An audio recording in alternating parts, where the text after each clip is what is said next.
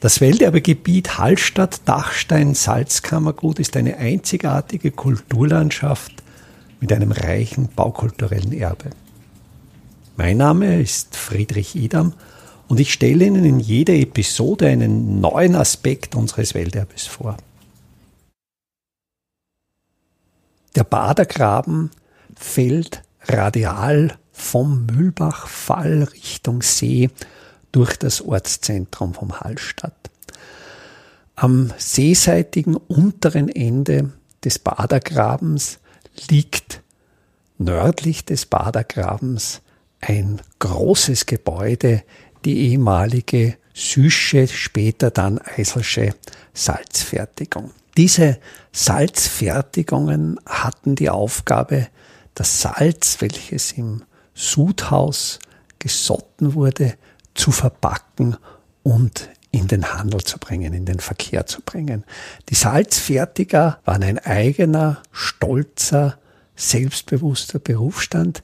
Sie waren nicht so stark in diesem staatlichen System eingefangen wie die Arbeiter im Salzbergwerk. Und diese Salzfertigungen übernahmen vom staatlichen Sudhaus das Salz natürlich zu einem bestimmten Preis verpackten es und sorgten dafür, dass das Salz traunabwärts, donauabwärts transportiert wurde, wo es dann auch wieder zu einem fixen Preis verkauft wird. Also diese Salzfertigungen konnten sich nicht frei marktwirtschaftlich bewegen, aber dessen ungeachtet erzielten sie hohe Gewinne und dieser Reichtum der Salzfertiger bildet sich natürlich immer noch in diesen großen Salzfertigerhäusern ab.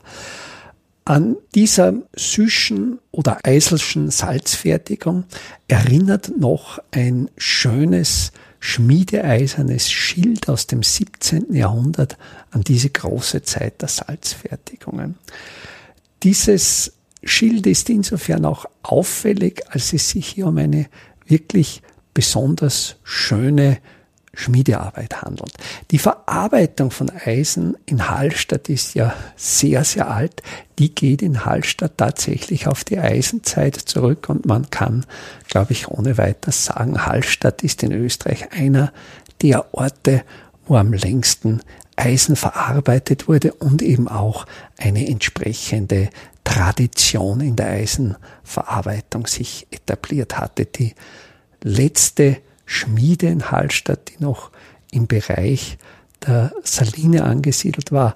Dieses Schmiedegebäude wurde erst zu Beginn des 21. Jahrhunderts in ein Salzwelten-Shop-Gebäude umgebaut, wo man jetzt Souvenirs erwerben kann, die mit dem ganzen Salztourismus verbunden sind. Aber bis zu Beginn des 21. Jahrhunderts, also von der Eisenzeit weg, vom vielleicht vierten, fünften vorchristlichen Jahrhundert bis zu Beginn des 21. Jahrhunderts gab es in Hallstatt eben diese ungebrochene Tradition der Schmiedekunst und dieses Schild auf der Salzfertigung am seeseitigen Ende des Badergrabens ist Zeugnis für diese Handwerkskunst. Es ragt wirkmächtig von der Südfassade dieses Objekts in den Badegraben hinein. Und genau das ist ja ein Verkehrshindernis. Das heißt, man sieht natürlich das Schild sofort, weil es im rechten Winkel von der Fassade weg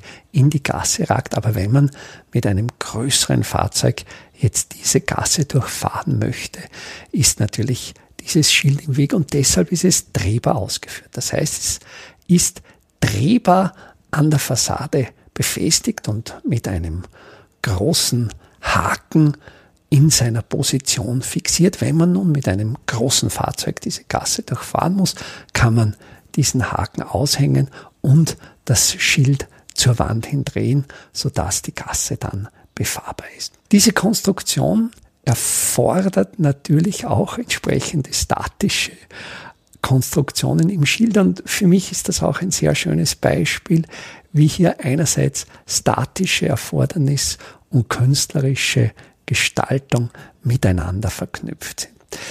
Die Statik, das ist ein Kragarm, das ist dieser horizontal von der Wand wegstehende Arm aus einem Flacheisen geschmiedet und in dieses Flacheisen sind zum Teil Löcher eingeschlagen, von denen dann zum Beispiel das Schild abgehängt ist, aber dieser Kragarm wird von einem etwa viertelkreisförmigen Bogen unterstützt und so ist er natürlich statisch so gesichert, dass er in seiner horizontalen Position stehen bleibt.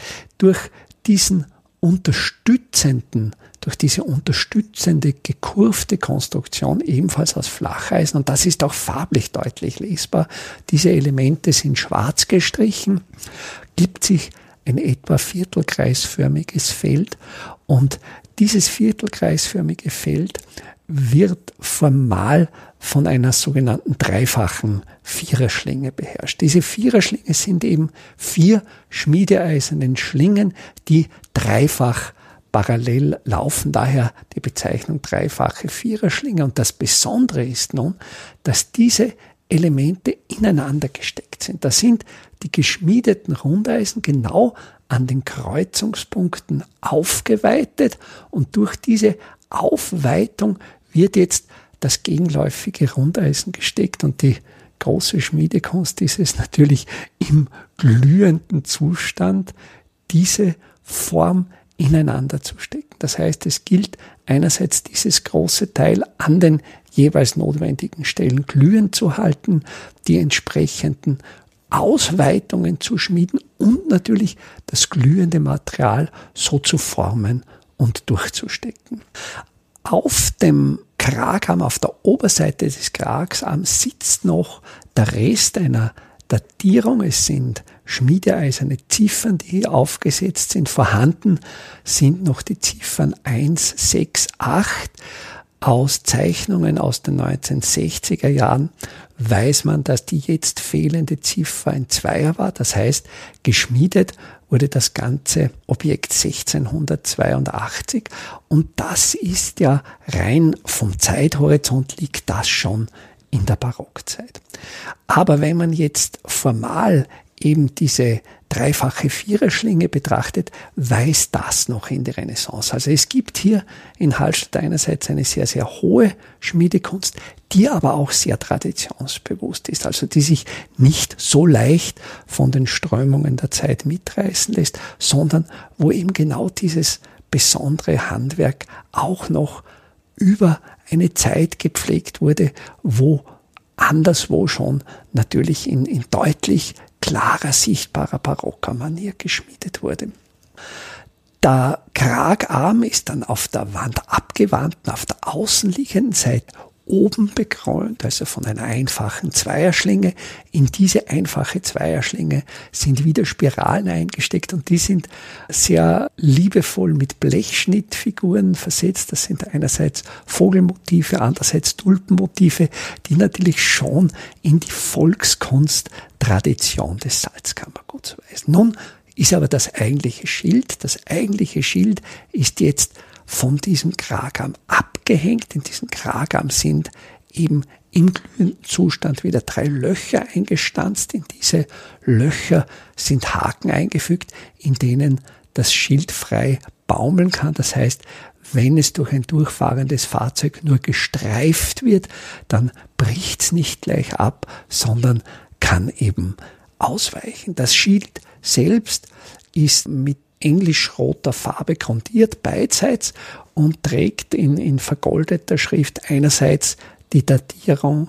1659 und die Initialen CS, wobei möglicherweise das S ein Hinweis auf die Familie Seeauer ist und im Besitz eines späten Seeauers, des Karl Seeaus, war auch dieses Objekt einmal.